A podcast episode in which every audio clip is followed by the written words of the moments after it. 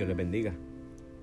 Lucas 6, versículo 46 dice, ¿por qué me llamáis Señor, Señor, y no hacéis lo que yo digo? Muchas veces nosotros nos expresamos de la misma manera, con la excepción de que no nos referimos a nosotros como Señor. Ese título le pertenece solamente a Jesús.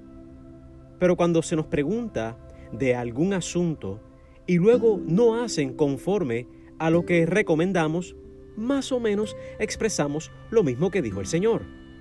¿Por qué no hacen como yo digo?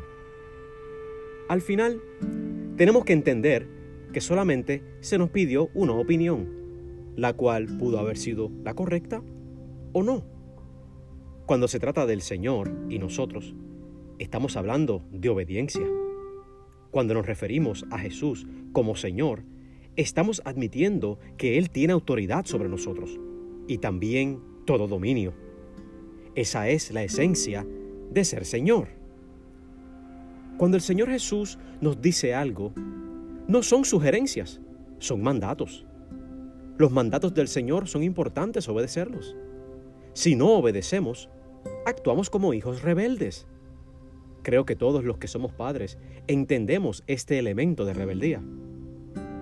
El no obedecer al Señor implica desconfianza, implica que a nuestro entender sabemos más que el Señor, implica que no seremos bendecidos por el Señor y que no creceremos ni maduraremos como creyentes.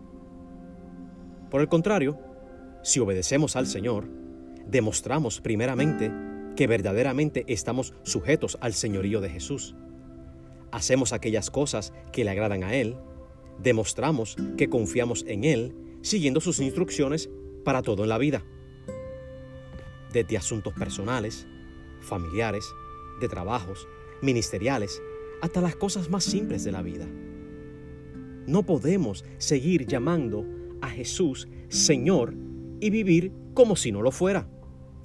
Hagamos análisis espiritual en nuestras vidas. ¿Le estamos llamando Señor y no estamos haciendo las cosas que le agradan? Que el Señor nos ayude de hoy en adelante. En el nombre de Jesús. Amén.